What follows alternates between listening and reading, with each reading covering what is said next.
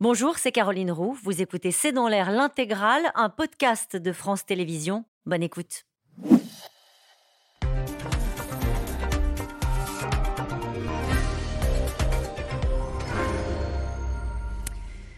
Bonsoir à toutes et à tous. Nous attendons vos questions SMS, Internet et réseaux sociaux pour alimenter notre discussion. L'aveu est celui du nouveau patron d'Orpea. Si le livre de Victor Castanel, Les Fossoyeurs, n'était pas sorti, rien n'aurait changé, dit-il. Alors forcément, la publication aujourd'hui de nouvelles pages de cette enquête remet le sujet sur le devant de l'actualité. De nouvelles révélations qui dénoncent les pressions reçues euh, par l'auteur durant son enquête et le malaise de la majorité euh, qui a voulu, selon lui, mettre le scandale sous le tapis en pleine campagne présidentielle. Depuis un an, les groupes privés comme Orpea ont fait le ménage, mais restent dans la tourmente, y compris financièrement. Ce scandale des EHPAD a donné lieu à des contrôles, bien sûr, des établissements privés et publics, mais pour les spécialistes du secteur, beaucoup reste encore à faire. EHPAD, encore des révélations, c'est le titre de cette émission. Avec nous pour en parler ce soir, Eve Roger, vous êtes journaliste spécialiste des questions de société. Avec nous, Patrick Pelou, vous êtes médecin urgentiste au SAMU de Paris, président de la MUF. Pascal Chanvert est avec nous ce soir. Vous êtes président de l'association des directeurs au service des personnes âgées. Et Soazic Kemener, vous êtes rédactrice en chef au service politique de Marianne. Bonsoir à tous les quatre. Bonsoir. Merci de participer à ce C'est dans l'air en direct. Je me tourne vers vous, Ève Roger.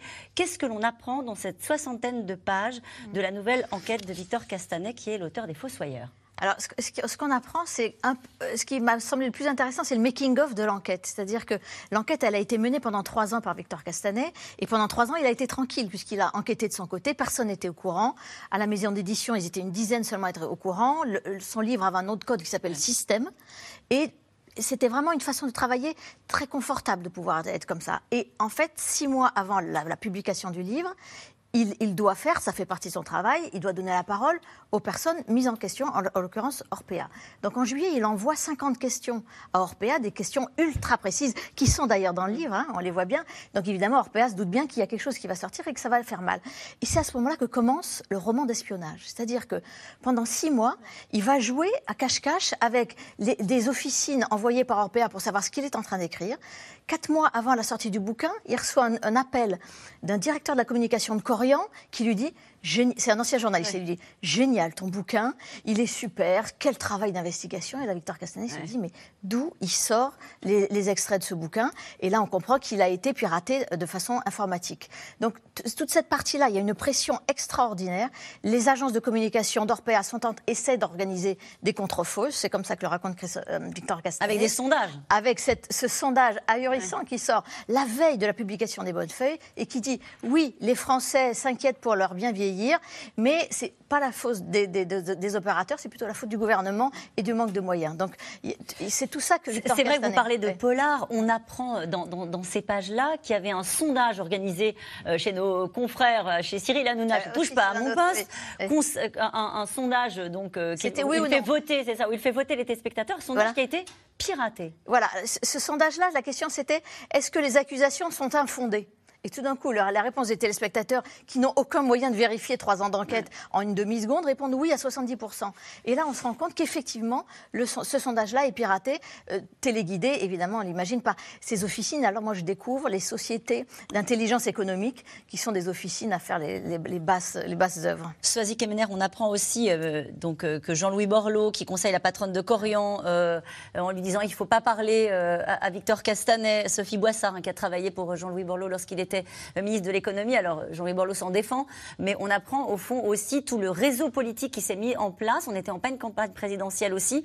Et, ce que dit, ce qui est intéressant peut-être de souligner, ce que dit euh, l'auteur, c'est que euh, pendant cette campagne, la majorité présidentielle a essayé de, mettre le sujet sous le tapis. Ben, en fait, le souci principal de la majorité présidentielle, euh, c'était qu'elle était comptable de ce qui ne s'était pas passé entre 2007 et 2022. C'est-à-dire que Emmanuel Macron, alors il n'est pas le premier, hein, c'est-à-dire Nicolas Sarkozy avait promis une loi dépendance, François Hollande avait promis une loi dépendance, Emmanuel Macron promet une loi dépendance pendant son premier quinquennat, au début de son premier quinquennat, et, il la promet d'ailleurs, il en reparle. En hein. 2019, il en reparle, il en reparle en 2021, et jamais cette loi n'a vu le jour. À un moment, on a même imaginé, dans l'idée des macronistes, c'était de se dire, on fait la réforme des retraites, on, peut récupérer comme ça des milliards d'euros, 10 milliards, 11 milliards, 12 milliards, et ça permet de financer la dépendance. Certains ont pensé euh, lier les deux. Et puis finalement, euh, vu le prix, hein, c'est 10 milliards par an, euh, ils ont laissé ça totalement de côté. Et c'est vrai qu'au moment où arrive le scandale, on est aux prémices de la campagne présidentielle. On ne sait pas encore de quel côté elle va se tourner. La guerre en Ukraine n'a pas encore été déclenchée. Et c'est repéré évidemment comme un sujet majeur. C'est-à-dire que là, on regarde, hein, quand on regarde les chiffres, on a 4,8 millions de personnes en perte d'autonomie d'ici 2050. Et là, aujourd'hui, on est à 2,4 millions. Donc, on, parle vraiment de chiffres très importants. Donc, évidemment, la Macronie va se dire, se dit, on va nous dire qu'on n'a rien fait. Donc, ils n'ont pas du tout envie d'évoquer ce sujet, effectivement, et l'enquête tombe vraiment au mauvais moment pour eux. Patrick Pelou, ça vous surprend euh, quand vous lisez ces, nouvelles pages sur la puissance de feu, au fond, de ces groupes-là qui, à un moment donné, tentent de gêner le travail d'investigation euh, du journaliste? Ah, les, officines et tout ce que... Non, non, ça ne m'étonne pas du tout. Non, non, on est, on est dans une époque euh, absolument sordide, donc euh, qui est même d'anciens journalistes qui maintenant œuvrent contre des journalistes. Il a démissionné depuis. Euh. Voilà, ça, ça, m'étonne pas non plus. Donc euh, non, non, tout, tout toute cette, tous ces égouts de cette société, ça ne m'étonne pas du tout. Non, non, pas du tout, pas du tout. Je suis même pas déçu parce que en fait, je, je, je m'en doutais. Non, mais ce, qui, ce que Victor Castanet a fait, c'est bien, mais malheureusement pour des professionnels comme moi, je, je n'apprends rien. Mais bravo à lui, parce qu'ils disent que moi, en d'autres temps, lorsqu'il y a eu euh, la, canicule de 2003, on a commencé à dire sur les personnes âgées l'oubli. Euh, en fait, en 20 ans, parce que ça, 2003, 2023, ça fait 20 ans, on peut faire le bilan de, bah, rien, en fait, vous avez raison. C'est-à-dire qu'il y a même en 2007 euh, la commission Attali, où il y a un certain euh, Emmanuel Macron qui siège et qui recommande de créer des milliers d'emplois pour l'aide euh, aux personnes âgées. Ça n'a jamais été fait. On va y revenir parce que depuis le scandale, le gouvernement a essayé de mettre en place deux, trois, deux, trois annonces, deux, trois recrutements. On va en parler, des contrôles hein, des, des, EHPAD privés et publics. Pascal Chanvert, sur ces, nouvelles révélations, il y a aussi, on, l'a dit euh, rapidement, mais il raconte la violence des méthodes euh, d'Orpea dans ces 60 pages. Euh, comment le fonctionnement de l'entreprise, les pressions exercées sur le cabinet de recrutement, qui est chargé de recruter une DRH pas trop jolie et pas trop compétente. Non, mais je suis d'accord, tout ça est très bien écrit, tout ça est extrêmement intéressant. Il a, il a le sens du, style sur la forme. Sur le Vous n'apprenez rien, c'est ça que vous voulez dire? Moi, j'ai appris des choses dans la, première version, incontestablement. Euh, l'ampleur des détournements et la, cupidité et, la malignité des anciens dirigeants d'Orper, moi, je ne pouvais pas l'imaginer. Hein. Et vous pouviez imaginer le niveau de pression euh, par des agences de communication, euh, par le fait de bidouiller des sondages, d'organiser des faux votes pour des sondages euh, qu'on fait sur Internet. les, pressions qui ont pu être exercées à un moment donné sur des maisons d'édition pour qu'ils ne puissent pas sortir son bouquin. Mais quand, quand on lit ce qu'écrit Victor Castanet, on se dit qu'on est à milieu de ce qui est le quotidien des directeurs de l'ADEPA, c'est-à-dire des directeurs de petits établissements publics, associatifs ou même commerciaux d'ailleurs. C'est que là, on voit qu'il y a une, organisation, un groupe, une organisation totalement dysfonctionnelle qui, qui, a des méthodes, je dirais, paramafieuses. Et là, il, raconte le détail de ça. Nous, on est à, à milieu. Ça, montre bien que les anciens dirigeants de ce groupe ont eu des activités euh, profondément euh, profondément maléfique et il relève de la police et de la justice. Et on va voir que le groupe a essayé de tirer les leçons. En tout cas, c'était il y a tout juste un an, hein, la publication du livre de Victor Castanel et Fossoyeur provoquait un électrochoc dans l'opinion, mettant à jour des pratiques de détournement de fonds publics et des conditions de vie inacceptables dans les EHPAD du groupe euh, Orpea. Les nouvelles pages de cette enquête dévoilent les pressions, on l'a dit, hein, subies lors de son enquête. Léa Demirjian et Nicolas Baudry-Dasson. Orpea ou le scandale sans fin. Aujourd'hui, une nouvelle édition des Fossoyeurs, le livre à l'origine des révélations, est publiée. Dix nouveaux chapitres où Victor Castanel, auteur, dévoile que certains problèmes n'ont pas disparu et dénonce de nouvelles méthodes de pression.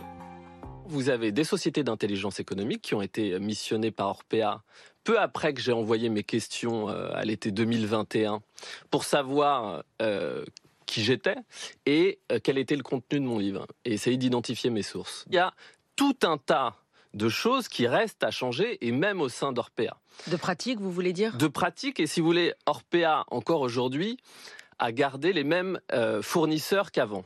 Notamment les fournisseurs en produits de santé que sont Bastide et Hartmann. Ceux-là même qui ont participé aux pratiques irrégulières, au détournement d'argent public.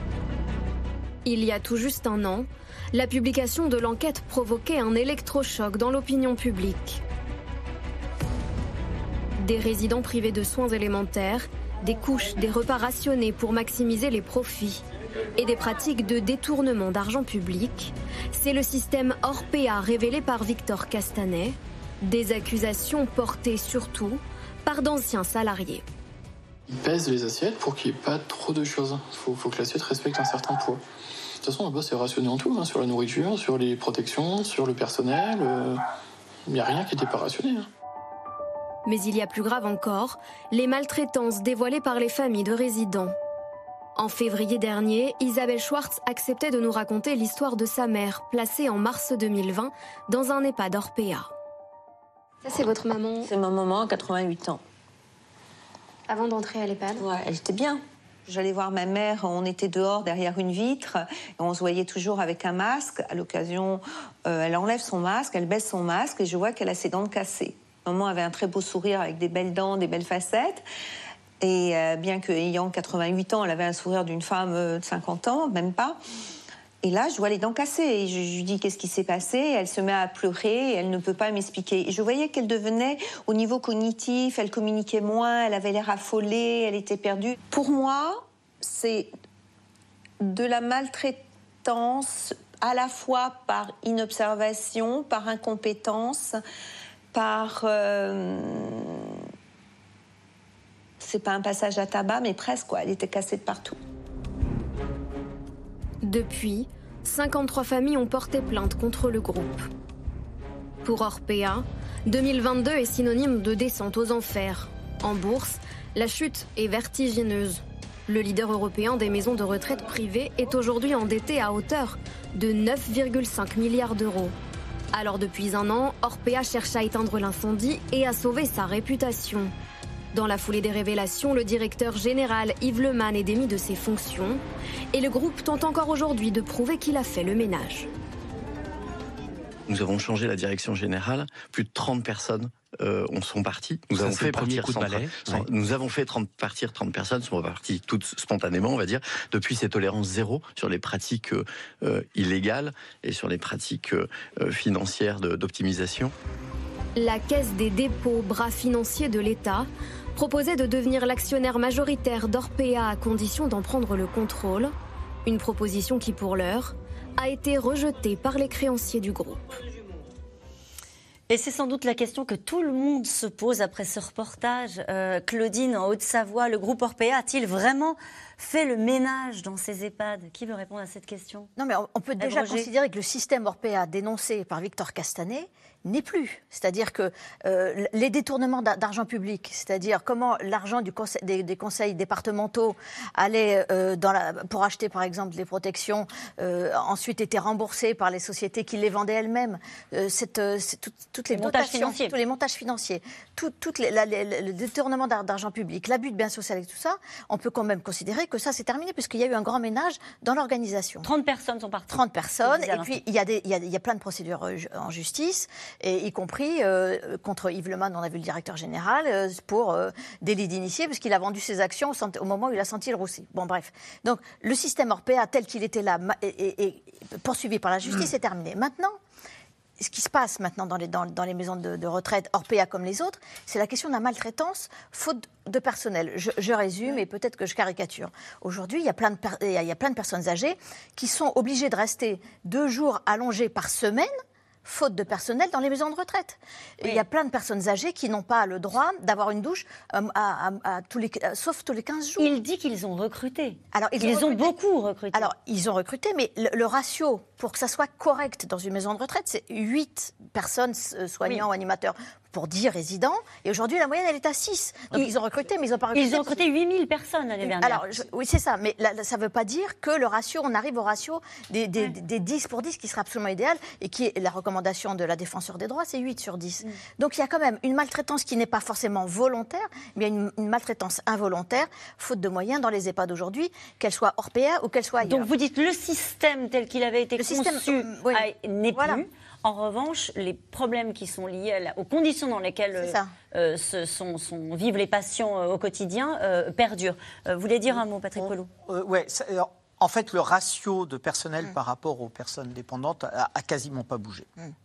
Euh, Pardon, alors juste ces, ces 8000 personnes, ils sont recrutés pour quoi faire? Euh, Il y en avait tellement je, peu. Je ne sais pas, mais, mais pour parler en général, pas que oui, du groupe Orpea, parce qu'en plus de ça, si on parle que du groupe Orpea, euh, on parle que d'une partie du problème. Hein. Les, les, les, les, maisons, les EHPAD privés, c'est 24% à peu près du parc sur les EHPAD. Donc il faut parler en général.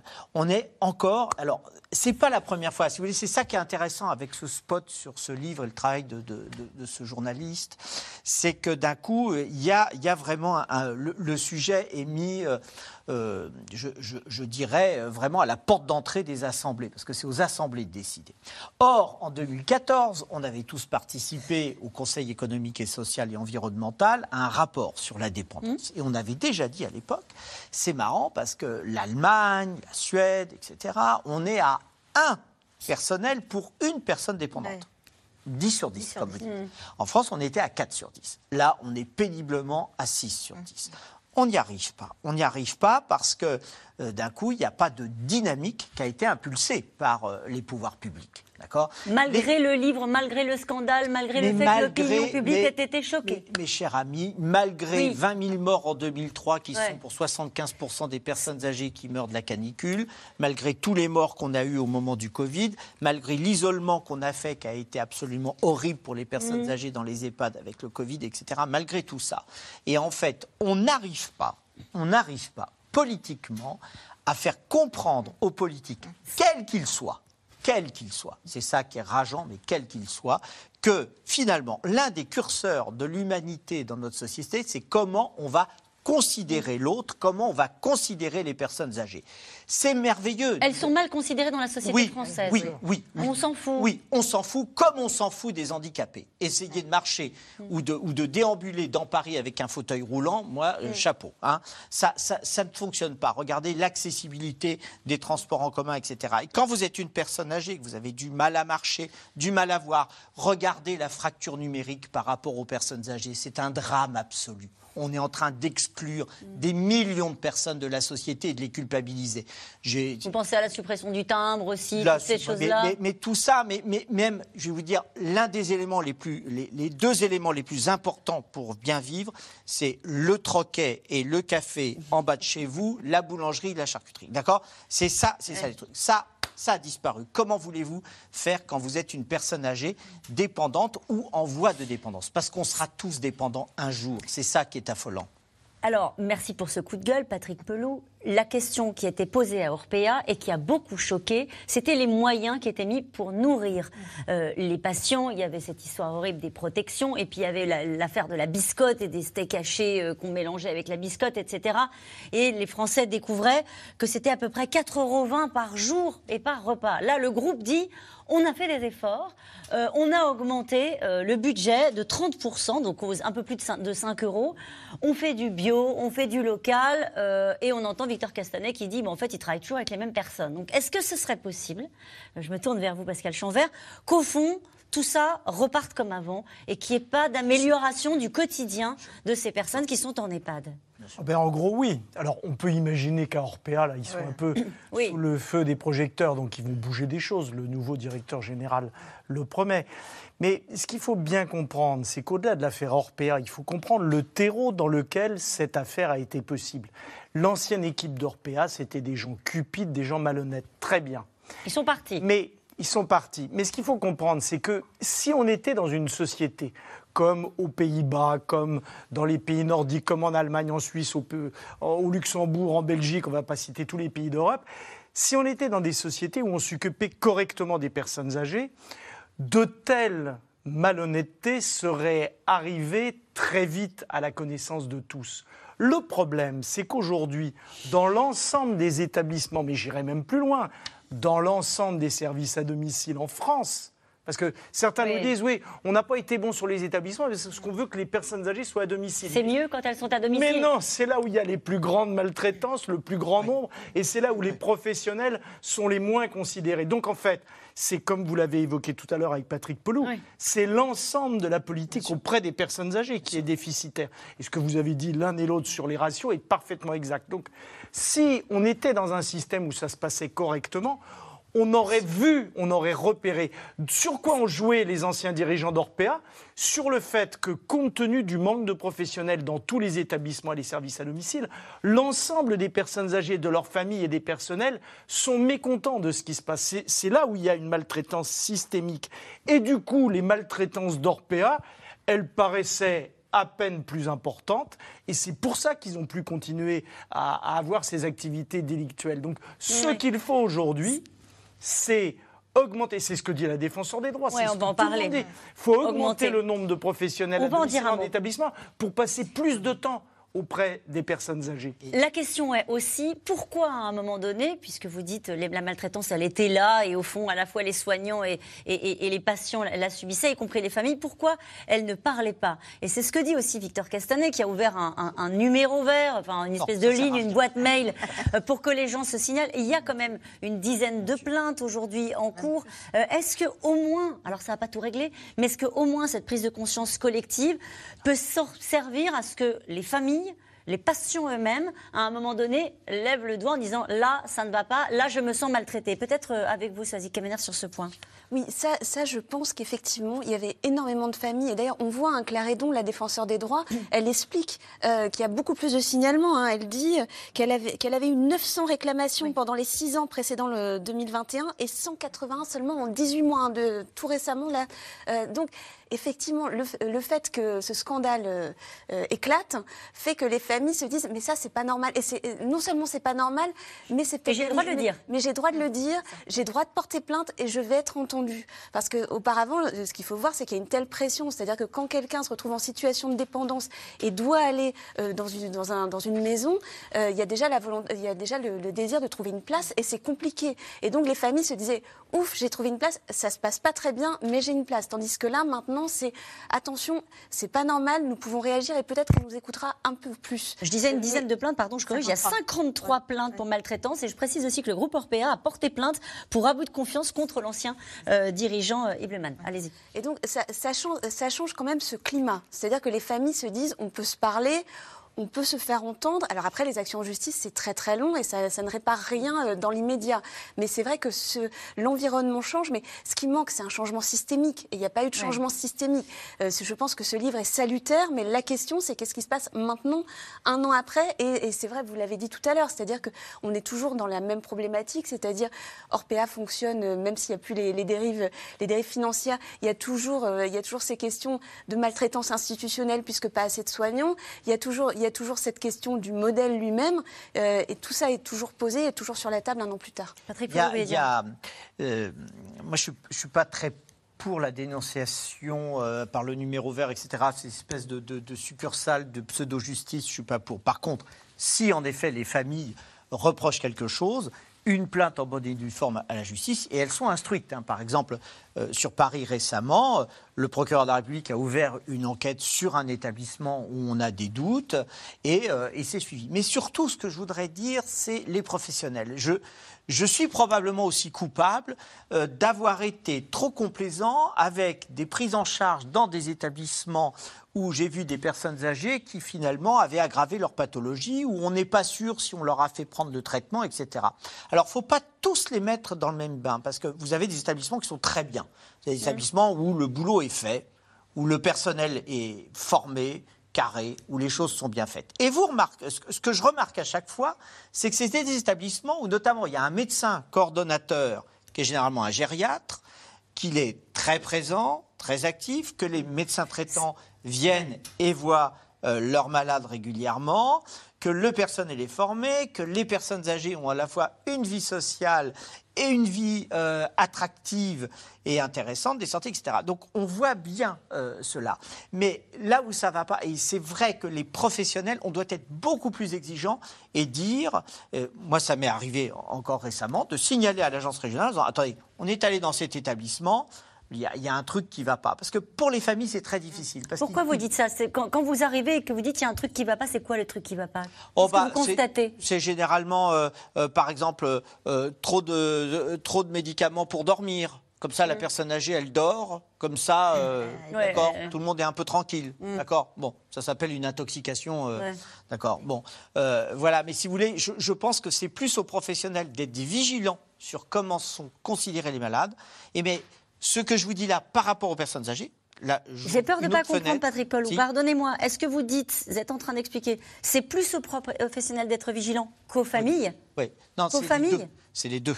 C'est les deux. Parce que ce que je voulais vous dire, j'ai pas fini ma phrase, c'est que les familles, c'est très difficile de dénoncer parce qu'ils se disent, mais comment ils vont traiter la personne âgée après? Donc il y a une crainte. Hein. Ça, moi, j'ai déjà entendu ça avec les, les chiches pour les opérations où les gens veulent pas dénoncer l'argent liquide qu'ils ont donné pour être opérés parce qu'ils ont peur que le chirurgien les opère plus. D'accord?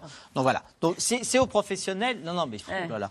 Euh, c'est aux professionnels. En fait, c'est à nous un peu, même si après on passe pour l'empêcheur le, de tourner en rond. D'accord? Mais on est obligé de faire ça, en fait. Pascal Chanvert, vous voulez dire un mot Premier élément, euh, pourquoi tous les politiques n'avancent pas sur le sujet? Euh, Et pourquoi on dit que c'est aux professionnels et aux familles de faire bah Parce qu'on est dans une société agiste. Parce que moi, je vais vous dire, les premiers qu'on devrait écouter, c'est les personnes âgées elles-mêmes. Mmh. Mais à force de nous expliquer qu'elles sont toutes dépendantes quand elles sont en établissement ou à domicile, la société se raconte que ces gens-là, dans une société où tout le monde veut être indépendant et autonome, ben, on se rend compte que ces gens-là sont plus tout à fait des êtres humains.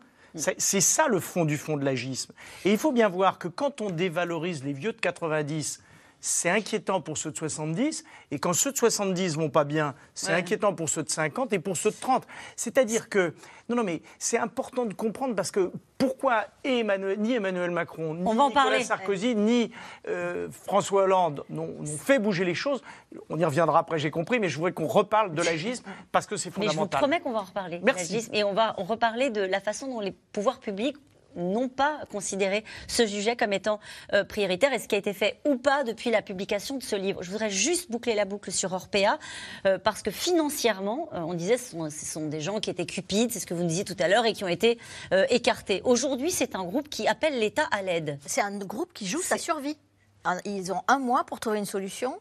Ils ont près de 10 milliards d'euros de dettes.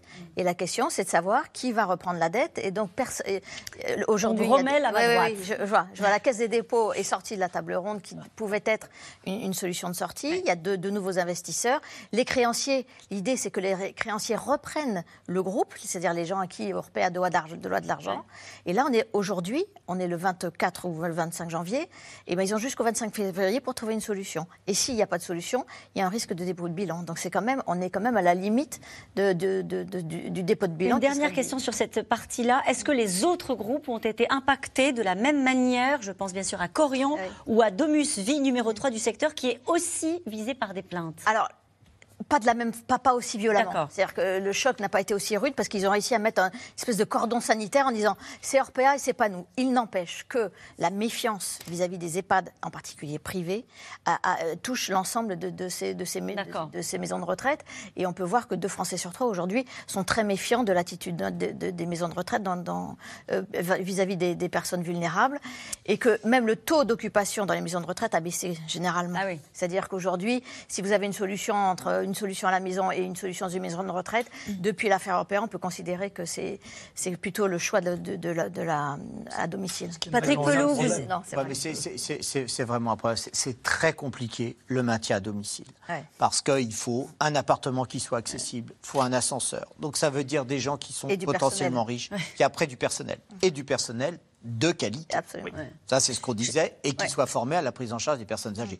C'est pas du tout gagné. Je comprends que le gouvernement, et puis on, a cette sempiternelle idée politique de dire faut maintenir les personnes chez elles. C'est très bien. mais comment Parce que c'est extrêmement compliqué. Et je, et je hein retiens ce que disait tout à l'heure Pascal Chambert, vous l'avez dit très vite, mais je l'ai entendu, vous avez dit, en fait, c'est pire. Les, pires, les maltraitances sur le maintien à domicile, on va découvrir, c'est peut-être le prochain scandale. Mais bien entendu, mais bien entendu, il faut savoir que la plupart des personnes qui sont fragilisées, qui sont vulnérables, qui vivent à domicile, elles ont moins d'une heure d'aide à domicile par jour. Beaucoup d'entre elles ont donc la visite d'un professionnel à domicile un jour sur deux. Ça veut dire que certaines d'entre elles, si la famille n'est pas proche, elles sont 23 heures sur 24 seules, voire 24 heures sur 24 seules. Mmh. ça veut dire quoi quand on ne peut pas sortir seul de chez soi D'être chez soi totalement isolé? Donc ce qu'il faut, c'est des services à domicile renforcés avec des professionnels compétents, formés et correctement payés, ce qui n'est pas le cas, et des établissements de qualité avec des professionnels compétents, formés en nombre suffisant. Tout le monde en rêve. C'est ce qui existe dans tous les pays d'Europe. Ce qu'il faut, c'est que nos gouvernants mettent en place une vraie politique. Alors on y vient, gouvernant. Depuis le début, je sens que vous voulez y aller, donc on y va. Le gouvernement, justement, a tenté depuis la publication du livre à répondre euh, à la pression. 1400 EHPAD contrôlés sur les 7500, ah. donnant lieu à 11 saisine du procureur de la République. Les parlementaires se sont aussi euh, saisis du dossier avec des commissions d'enquête parlementaires à l'Assemblée et au Sénat. Mais pour la défenseur des droits que vous avez cité les uns et les autres depuis le début de l'émission, le compte n'y est pas. Mathieu Lignot et Benoît Thébault. Le compte n'y est toujours pas.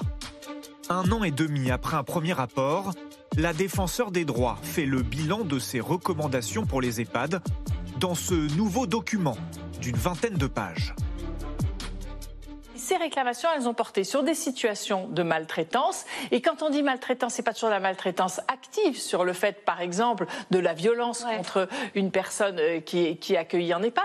C'est le fait d'avoir qu'une douche tous les 15 jours, d'être maintenu au lit parce qu'il n'y a pas de personne pour les lever, d'être laissé en pyjama, de, porter des protections alors qu'on n'est pas incontinent. C'est ça la, la, maltraitance. Et puis une grosse partie, plus de 40% des réclamations sur ce qu'on appelle la liberté d'aller et venir, c'est-à-dire des interdictions de droit de, de visite le ministre des Solidarités, lui, annonce un premier bilan des mesures d'urgence lancées par le gouvernement. 1400 contrôles dans les EHPAD, 1800 recommandations et injonctions, et 11 saisines du procureur de la République pour les cas les plus graves. Des contrôles renforcés un an après le scandale Orpea, maltraitance, course à la rentabilité sur le dos des résidents. À l'époque, les députés d'opposition s'emparent de l'affaire. Les faits sont gravissimes. Pour autant, cette affaire ne doit pas être l'arbre qui cache la forêt. Il existe dans notre pays une maltraitance structurelle de nos aînés qui interroge les politiques conduites en matière de dépendance depuis 30 ans. Polémique et pression politique, l'enquête de Victor Castanet pousse le gouvernement à réagir. Pour recréer la confiance, nous voulons une transparence totale sur les services rendus. Totale. Les tarifs, le budget quotidien alloué au repas. Les parlementaires vont encore plus loin avec des commissions d'enquête. Sénat, Assemblée nationale, les élus interrogent les dirigeants des groupes d'EHPAD comme Orpea et ils ne les ménagent pas. Depuis deux heures, vous ne répondez pas à nos questions. Aucune excuse, juste l'évocation d'événements indésirables. J'assiste à une mascarade. C'est le capitalisme et je dois reconnaître que vous avez quand même poussé la machine euh, à fond. Le nouveau directeur d'Orpea nommé en janvier 2022 se défend. Tout manquement, quel qu'en soit le motif, ne peut être qu'intolérable. Mais ces commissions d'enquête parlementaire du printemps dernier auraient gêné la majorité en pleine campagne présidentielle. Le parti d'Emmanuel Macron aurait pris peur. C'est ce que raconte le journaliste qui a révélé l'affaire. Emmanuel Macron a conscience que sur ce sujet, il n'a pas de bilan. Qu'il a plusieurs fois promis une loi grand âge dès 2018 et il l'a sans cesse repoussé.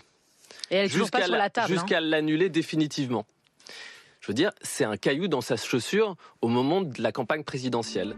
Depuis l'élection d'Emmanuel Macron, pas de nouveaux textes de la part du gouvernement. Mais des députés de la majorité ont déposé une proposition de loi appelée Bien vieillir, avec un volet sur les EHPAD.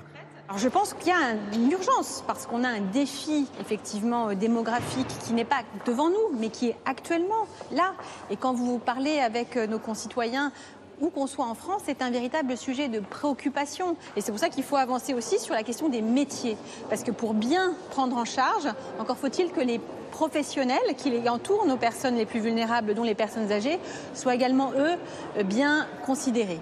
Se pose donc aussi la question des moyens pour prendre soin des plus âgés. En 2050, un tiers des Français aura plus de 60 ans. Enfin, Cette question de Nicolas dans le Barin, il faudrait plus de personnel, mais les EHPAD sont déjà très chers, n'est-ce pas la quadrature du cercle? Non, non, pas du tout. C'est très du tout. simple.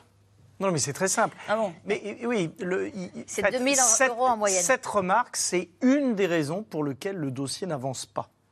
C'est qu'en fait, euh, non seulement il n'y a pas assez de professionnels dans les établissements, mais, et à domicile, mais en plus, on fait payer très cher aux personnes âgées et aux familles. Quand on va voir Patrick Pelou à l'hôpital, les Français, s'ils ont une bonne mutuelle, ils ne payent rien. Une journée à l'hôpital, ça coûte 1000, 10 000 euros par jour. Une journée en établissement, ça coûte 70, 100 euros par jour. Le problème, c'est que les personnes âgées et les familles en payent 70%. c'est ça le problème de fond. C'est pas que les maisons de retraite, ça coûte cher, c'est que c'est mal remboursé. Mais du coup, ce, ce- ce- ce dysfonctionnement en a rajouté dans la sous-dotation en personnel, ce qui n'a pas empêché d'ailleurs dans les services à domicile qui sont eux beaucoup mieux pris en charge par la collectivité, qui n'est pas plus de temps passé, et donc ce qui prouve bien que la question elle est politique, et bien entendu que si on met des professionnels supplémentaires, il faut qu'ils soient payés soit par la prestation autonomie qui était prévue, soit par l'assurance maladie. On en revient à la façon dont le gouvernement euh, a réagi à, la publication de, ce livre et à cette enquête. Euh, il y a eu des contrôles. euh, alors c'est vrai que l'IGAS et l'IGF ont attendu deux semaines avant de faire des contrôles. C'est ce qu'on apprend aussi Disons que- dans, dans- dans ce livre. Il y, a, il y a plusieurs choses dans ce que vous dites. Il y a d'abord l'enquête qui a été diligentée tout de suite par Brigitte Bourguignon, qui était alors ministre, sur euh, est-ce que ce que dit Victor Castanet est vrai ou pas. Dont l'IGAS et l'IGF, euh, les affaires sociales et les finances, ont, ont lancé une enquête. Mais le problème, c'est que l'enquête a duré très peu de temps. Ils ont eu 15 jours pour l'écrire, parce que justement, comme disait Swazik tout à l'heure, c'était parce qu'il fallait terminer avant l'entrée en campagne d'Emmanuel Macron. Il ne fallait pas que ce soit un sujet de la campagne. Donc il y a eu ce premier moment où ça a été très très vite. Il y a eu quatre missions flash. Et que dans, dans, dans Mission Flash, il y a flash. Donc ça veut dire qu'il fallait que ça soit très vite fait. Et, la- et les résultats de la mission ont été rendus deux jours avant l'entrée en campagne le 26 mars. Et puis il y a eu ce qui a été fait depuis, Voilà, avec ça. quelques annonces. Et là, c'est c'est vrai que quand on regarde ce qui a été fait, on se dit, il y a 7500 EHPAD, il y a 1400 contrôles. OK. C'est quand même pas beaucoup. Euh, c'est vrai que les ARS, les agences régionales de santé, manquent de personnel, mais on a le sentiment qu'il y a quand même une forme un peu d'inertie. Un peu de. On y va très, très, très lentement. Mais parce qu'on n'a pas les moyens de faire ces contrôles, On, peut-être, on- non on met, on met des portails. Non, on les a Si, Non, si, a- si, si, les, moyens, il faudrait les mettre. C'est pas qu'on les a pas, c'est dans les ARS. Non, mais c'est une question euh, Et- sérieuse que je pose. Je vous la repose, Ève Roger. Est-ce que si les contrôles n'ont pas été effectués, c'est parce qu'il n'y a pas les personnes et les, les personnels pour les, pour les faire Alors, concrètement? dans- normalement, les contrôles sont faits par les agences régionales de santé. Mais on a vu qu'avec le Covid et tout ça, qu'il y a quand même. on est un peu gêné aux entournures. Donc, il faudrait embaucher des gens pour faire ces contrôles. Et, et ça, pour l'instant, et pour embaucher des gens pour faire ces contrôles, il faut une volonté politique. Et la volonté politique, elle n'est pas forcément euh, dans, dans- dans- dans l'idée de la rapidité. Parce qu'encore remettre le sujet sur le tapis et dire, ça y est, les 7500 EHPAD ont été contrôlés, on a trouvé tant de manquements, c'est aussi remettre une pièce dans la machine et éventuellement dire, bah, elle est votre loi, monsieur le président, elle est où votre loi sur la dépendance? Non, non, il faut les- plutôt recru- recruter des gens pour aider les personnes âgées au quotidien. C'est ça la pour priorité contrôler. pour- Mais oui, de faire des contrôles. Le problème, c'est que l'État et les départements sont responsables du fonctionnement de, de tous les établissements publics et associatifs et d'une partie du fonctionnement des établissements commerciaux. Ils sont donc entièrement responsables du fonctionnement du secteur. Donc, pourquoi irait-il faire des contrôles pour vérifier qu'il n'y a pas les moyens qu'ils n'ont pas donnés Ouais, d'accord. Mais Non, mais donc c'est sur la ça le maltraitance. problème de Le fond. sujet, c'est la maltraitance. Alors, mais la maltraitance, comme vous l'avez dit tout à l'heure, elle est permanente. Donc au fond, elle est permanente par manque de professionnels. Donc l'État et les départements, ils peuvent pas dire je contrôle et je me rends compte que donc ils- Pascal je résume en disant ça sert à rien de perdre du temps pour savoir qui fait bien, qui fait pas bien. De toute façon, il faut mettre les moyens. C'est ça l'urgence? C'est comme ça qu'il faudrait prendre le problème. Mais il faut faire ce qu'ont fait nos voisins européens. Le 8 pour 10 de la défenseur des droits au 10 minimum. milliards d'euros. Mais- 10 milliards oui, oui, d'euros. Mais Patrick il faut quand même, si si vous voulez, moi qui vo- vois souvent, hein, co- comme toi, les, les agences régionales travailler, les, les- les administratifs qui travaillent dans ces agences, ils contemplent. Quand ce sont des gens qui regardent passer le Il y en fleuve. a des bons, quand même. Voilà, il y en a des bons, mais ils sont. Visiblement, il n'a pas vu beaucoup, des bons. Voilà, ils, contemplent les choses. Moi, je, je vois, on contemple des courbes sur la fréquentation des urgences, très joli, il y a plein de couleurs, tout ça, machin. Puis quand on leur dit, mais finalement, plutôt que contempler, et moi je vous rejoins, si vous alliez sur le terrain, sur le terrain, c'est-à-dire ces administratifs qui sont de qualité, on leur donnait justement des prérogatives pour contrôler, pour être attachés à un contrôle par territoire de santé, puisqu'ils ont découpé tout ça comme ça, pour voir ce qui se passe sur le terrain. Et, ça, en fait, c'est extrêmement difficile, parce qu'en effet, quand il y a des contrôles, ils sont pas aidés, mais on les aide pas non plus, parce qu'en gros, on met la poussière sous le tapis et puis on dit trop rien. Ça fait en tout cas partie des, préroga- des, des- des recommandations de la défenseur des droits. hein. Elle a cinq recommandations, j'en cite trois. Clarifier et renforcer la politique nationale euh, des contrôles, cesser les violations de la liberté d'aller et venir, qui avait été imposée notamment au moment de, de la crise du Covid, et l'urgence d'un ratio minimal d'encadrement. Ça, vous en avez parlé les uns les autres. Ça, ça, ça, euh, son deuxième point, je veux dire, c'est une réflexion profonde. Ce qu'on a fait aux personnes âgées pendant la crise du Covid, quand on a empêché les familles de rentrer, quand on a empêché les familles de voir les dépouilles lors de l'inhumation, c'était quand même franchement, euh, franchement curieux, d'accord? Je ne sais pas qui a eu cette idée saugrenue. On a essayé de se battre à ce moment-là. Ça a été impossible parce qu'on était le nez dans le guidon, mais ça, ça fait Ouais. partie des choses qu'il ne faut plus jamais refaire. Les personnes âgées, elles souffrent de la solitude. Et cette solitude, on la voit aussi bien dans les établissements, dans les EHPAD, dans les maisons de retraite et chez elles. Donc d'un coup, c'est hyper important parce qu'on sait en plus de ça que quand vous êtes seul, quand vous êtes coupé du lien social, vous aggravez les, troubles cognitifs. Donc du coup, vous aggravez euh, la maladie de Parkinson, vous aggravez la maladie d'Alzheimer et, et tant d'autres.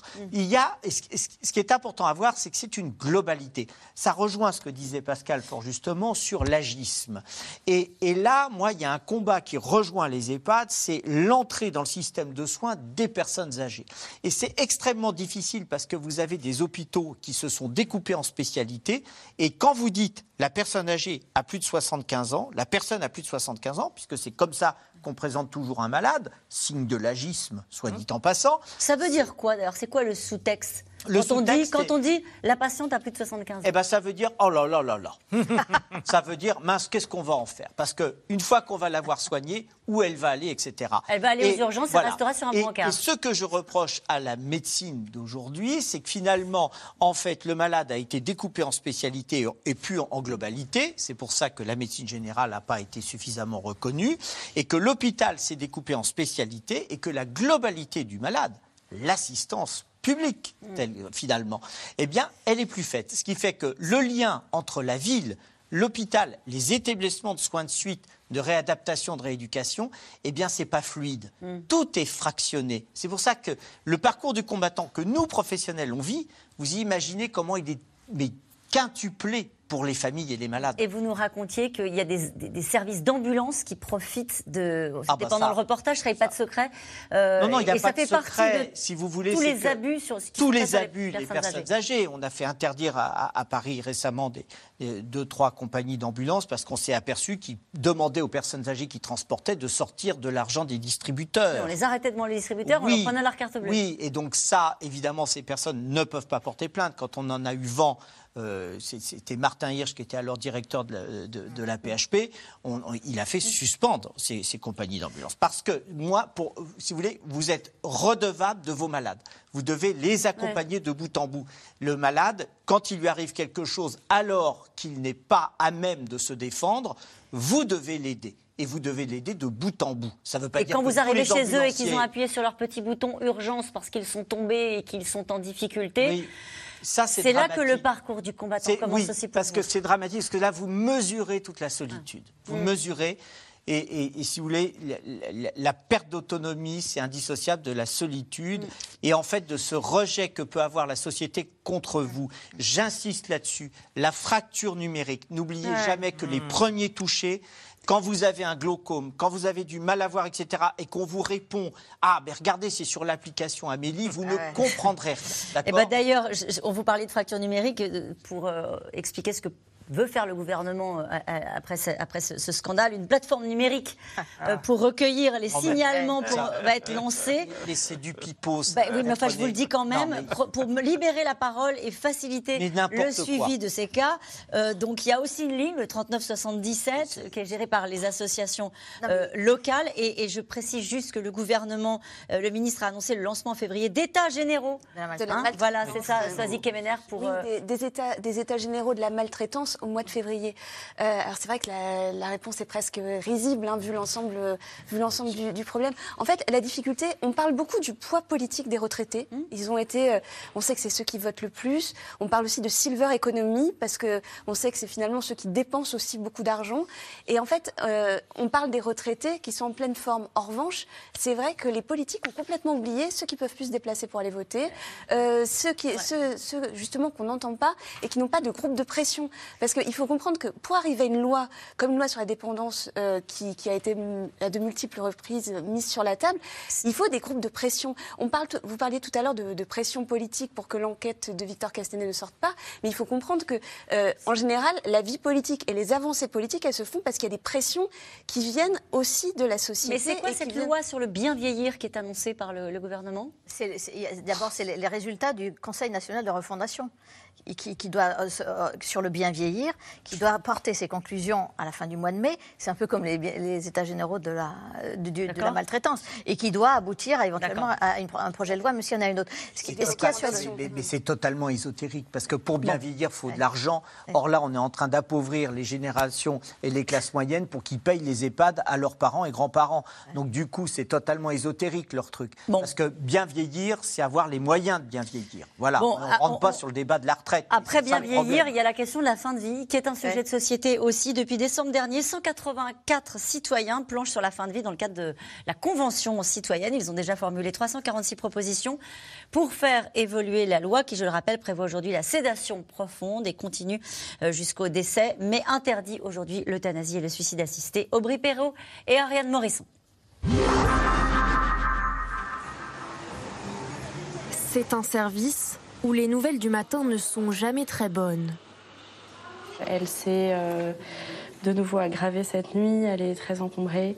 Euh, le mari était bien présent euh, toute la nuit. L'équipe l'a beaucoup vue, donc le médecin est passé cette nuit pour voir madame et puis pour discuter avec monsieur.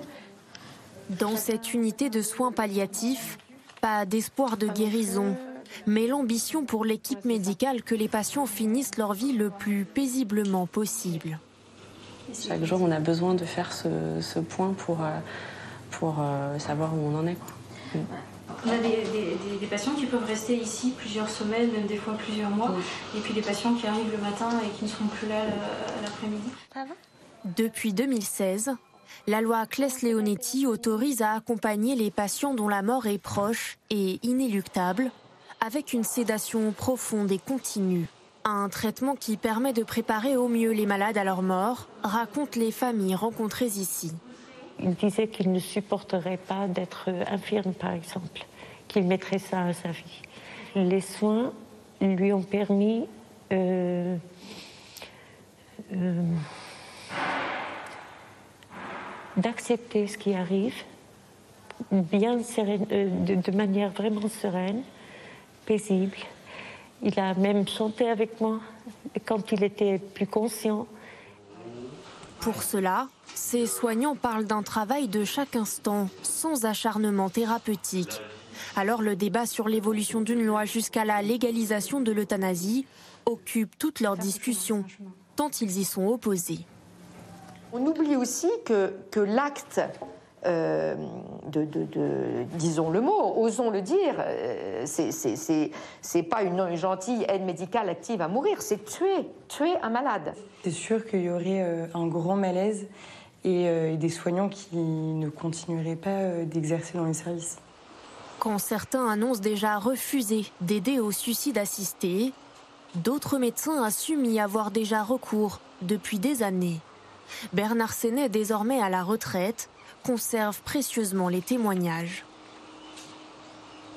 Quelle chance que nous ayons pu croiser votre route et que vous ayez pris notre maman par la main pour l'aider à passer de l'autre côté. Des lettres comme ça, vous en avez eu beaucoup? Ben oui, je ne suis pas tout là parce que quand j'ai eu les descentes de gendarmerie pour la mise en examen, il y en a beaucoup qui sont partis avec la, les gendarmes et qui ne sont pas revenus. Enfin, ils doivent être chez la, la juge d'instruction. En 2021, le docteur a été mis en examen pour incitation au suicide. Lorsque ses patients lui demandaient, il leur indiquait quels médicaments prendre et comment se le procurer. On va pas leur dire au dernier moment, quand vraiment tout est foutu et que ça marche pas, on va pas leur dire attendez, euh, je te lâche la main, enfin, débrouille-toi tout seul. Euh, va, chercher une carabine. Ça, me semble vraiment euh, pas humain, enfin pas. C'est pas mon métier. Mon métier, c'est d'accompagner les gens et d'accepter qu'ils meurent. Parce que malheureusement, on ne guérit pas tout. Je pense que outrepasser la loi quand la loi est inhumaine, c'est légitime. Des actes pénalement répréhensibles. Selon lui, cette pratique désormais courante devrait être entérinée. Salut. Alors, pour l'un de ses confrères encore en activité, le docteur Kadar, la Convention citoyenne sur la fin de vie qui a débuté début décembre n'apportera rien de plus. Pour moi, le débat est déjà tranché, oui, parce que tous les gens que je, que, je rencontre, euh, soit dans mon cabinet, soit en dehors de mon cabinet, euh, franchement, quand, quand, je donne mon opinion, j'ai jamais l'impression de passer pour un hurluberlu. Un monde médical divisé, chacun sa conviction et différentes interprétations du serment d'Hippocrate. Selon un sondage IFOP, 93% des Français seraient favorables au droit à une fin de vie libre et choisie.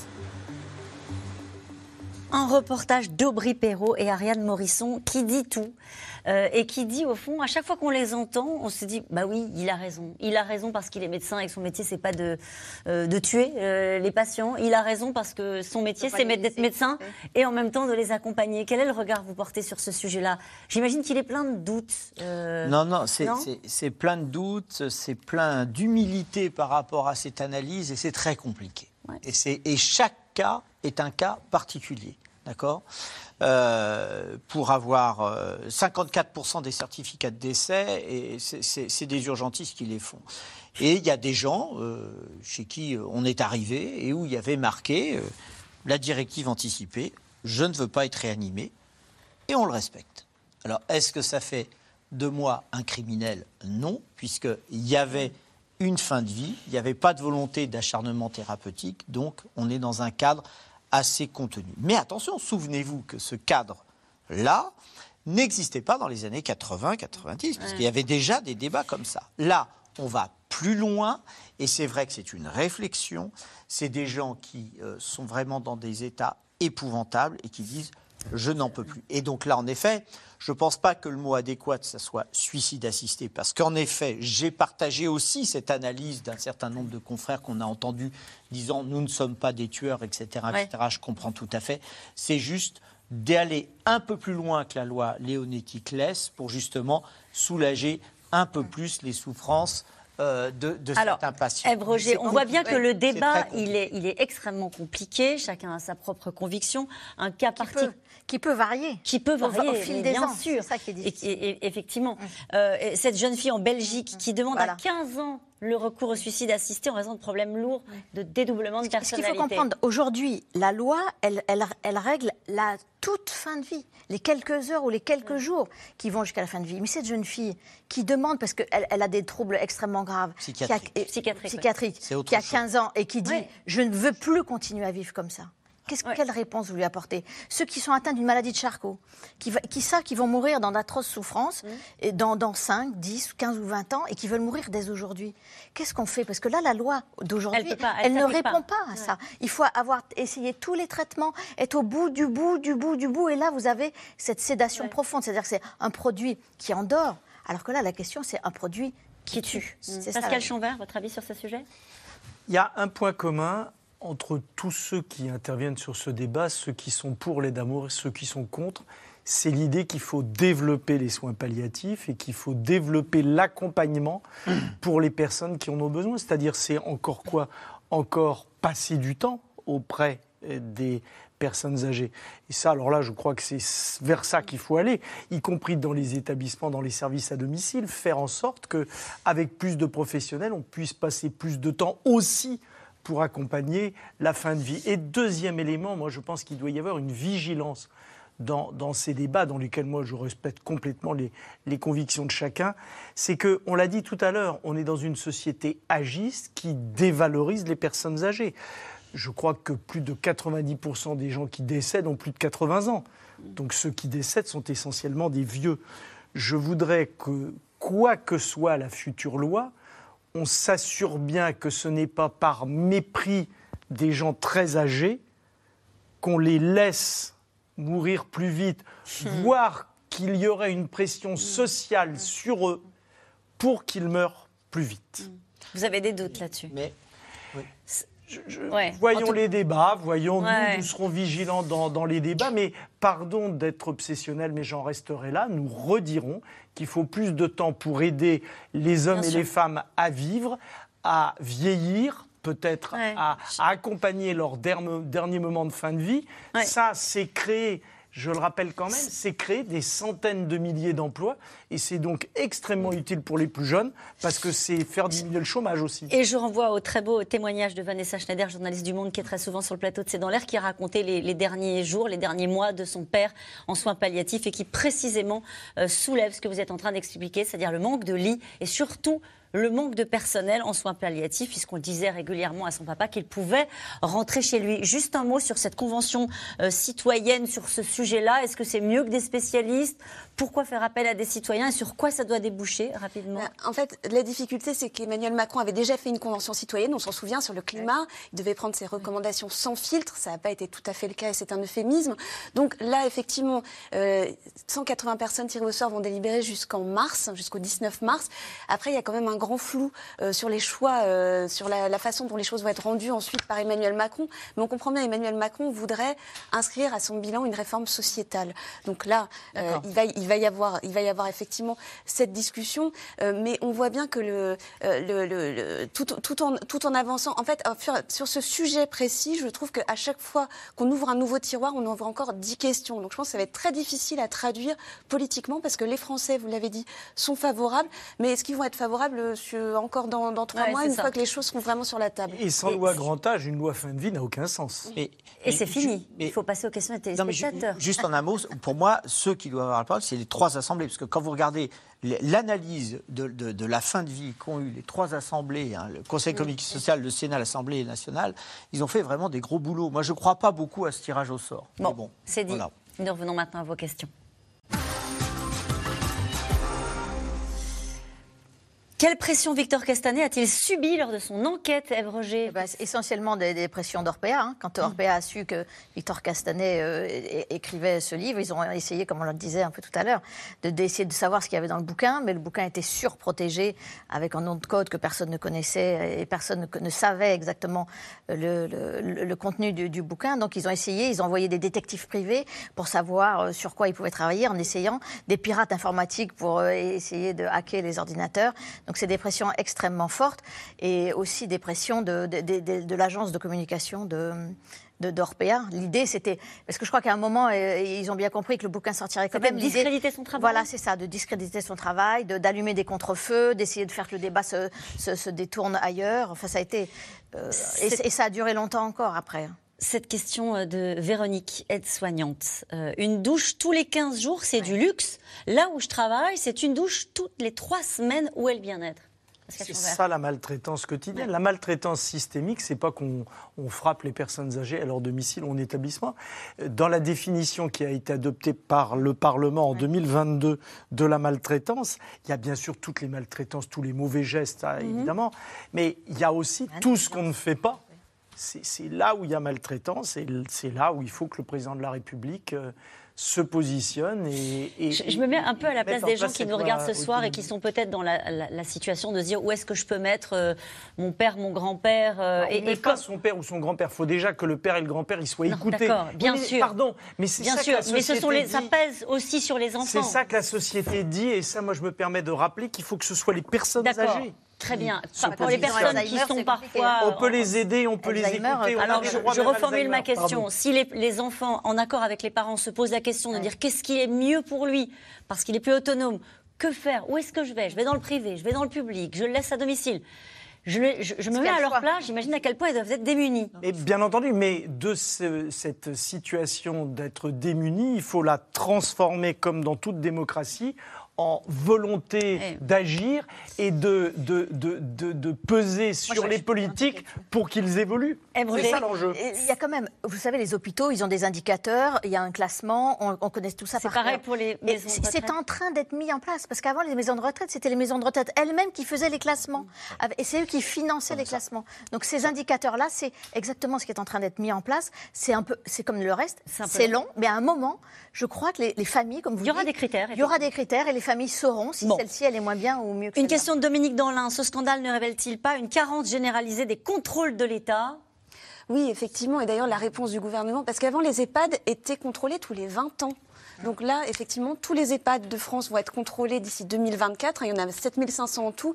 Mais ce que disent les sénateurs, ils ont fait un rapport sur le sujet, dire il suffit pas d'aller contrôler les EHPAD, il faut aussi contrôler les organismes et vérifier les transactions, enfin les- l'état financier des, des entreprises. Et ce témoignage, Julien, dans l'Hérault, qui est infirmier, euh, quand on est soignant et que l'on dénonce ces dérives, les directions nous répondent d'aller bosser ailleurs. Exactement. Exactement, c'est les pressions, c'est- c'est-à-dire, voilà, c'est- pour ça que c'est- c'est très compliqué et c'est pour ça qu'il y a une responsabilité euh, médicale et des administrations pour. Alors, c'est pas dire que tout le monde est pourri, c'est pas ça, c'est pas dire que tout le monde est mafieux, c'est pas ça, c'est juste travailler pour les malades, les personnes âgées et travailler dans la concorde, dans l'état actuel de la science. C'est au fond Et- que tout le monde est maltraité, y compris les directeurs et les médecins. C'est ça ou c'est Et la réalité Parce Ouais. que, si vous voulez, de- de- dé- dénoncer, dénoncer, c'est- bien beau, mais, mais, mais après. Oui, et après, quand vous regardez son- livre, en fait, il y a une lenteur qui se fait parce que justement le politique. Et ça ne vient pas d'aujourd'hui. hein. Reprenez les déclarations en 2003 lors de la canicule et 20 000 personnes âgées, 75% sont morts, 20 000, d'accord? Déclaration des politiques. Un, que dit Raffarin? Raffarin, à ce moment-là, il dit c'est un problème économique, je vous enlève un jour de, de, de jour férié. Oui. On le mettra sur euh, les. Ça n'a jamais été fait. Que Il existe Chirac? toujours le jour de solidarité. Oui, mais d'accord, mais ça, l'argent, a été il a détourné disparu. en large Bon, partie. pas, pas, pas, pas. Et puis Chirac qui a dit c'est la faute aux familles. Non, Mm. ce n'est pas la faute aux familles. Mais voyez, et, et du coup, il y a une incompréhension entre le politique et, euh, et les personnes âgées. Et regardez cette question Ouais, de Régine dans le Rhône. Les politiques oublient-ils que bientôt ce sera leur tour d'être âgés Eh oui. Bon, hein, c'est ça. Eh En fait, oui, ils sont comme nous, ils ne veulent pas le voir. Et, et c'est important ce que vous voulez dire, Ève Roger. Et, ça. et C'est vrai. vous disiez, vous disiez tout à l'heure, vous disiez tout à l'heure, Ève Roger, ce sont des images même Oui. Que l'on ne veut pas voir. Les ça. images Et- des personnes âgées. La, la France particulièrement, euh, il y avait une phrase qui disait le- sur la question du vieillissement, les Français sont à la fois euh, dans l'épouvante et dans l'inaction. Hmm. Et il y a le- le côté de l'épouvante, on ne veut pas voir ça dans cette société de l'apparence, on ne veut pas voir le- les personnes âgées vieillir et, et encore moins soi-même. Donc ça vaut Une question d'Alain dans le Val d'Oise. Comment faire pour payer, attention une question, comment faire pour payer entre 2000 et 4000 euros par mois un EHPAD quand on a 1200 euros de retraite? Ben voilà, ça s'appelle l'appauvrissement des classes moyennes. Bon. Une question de Ray dans le Gard. Vu les prix faramineux payés pour une fin de vie en EHPAD, ne serait-il pas plus humain et moins coûteux de vieillir à domicile? Pascal Chambert, on le disait tout à l'heure. c'est pas faramineux. En moyenne, une journée en maison de retraite, c'est 70 euros. Qu'est-ce que vous avez quand vous avez dans un hôtel à 70 euros Vous avez une chambre propre, des droits propres. À 70 euros dans un établissement pour personnes âgées, vous avez quatre repas, les draps propres, la chambre propre, des professionnels pour vous aider. Mm. Donc, la maison de retraite, au fond, c'est un des endroits où il y a le moins de moyens et on essaie avec ça de faire le plus Très, possible. dernière question. Où va-t-on trouver du personnel qui veuille bien s'occuper des anciens si les Ah. conditions de travail en EHPAD ne changent pas plus vite? C'est la question. C'est- la question centrale. Et d'ailleurs, on entend hein, des chiffres, on a embauché tant de personnes, 8000 personnes, mais quelles personnes Et c'est la, c'est la vraie question, et ça va de pair avec l'état du système de santé en entier. J'ai juste une chose à vous dire. Très vite, vous voulez c'est bien fini. vieillir, l'important, ça a été démontré sur l'Alzheimer, le Parkinson et tant d'autres, c'est la vie sociale. Donc plus vous verrez vos amis et vos proches, Mieux on vieillira. vieillira. Merci Voilà. pour cette note d'optimisme à la fin de cette émission. Et on se retrouve demain dès 17h30 pour C'est dans l'air l'invité. C'est dans l'air à toutes. J'allais dire à tout de suite. Non, à demain. Belle soirée.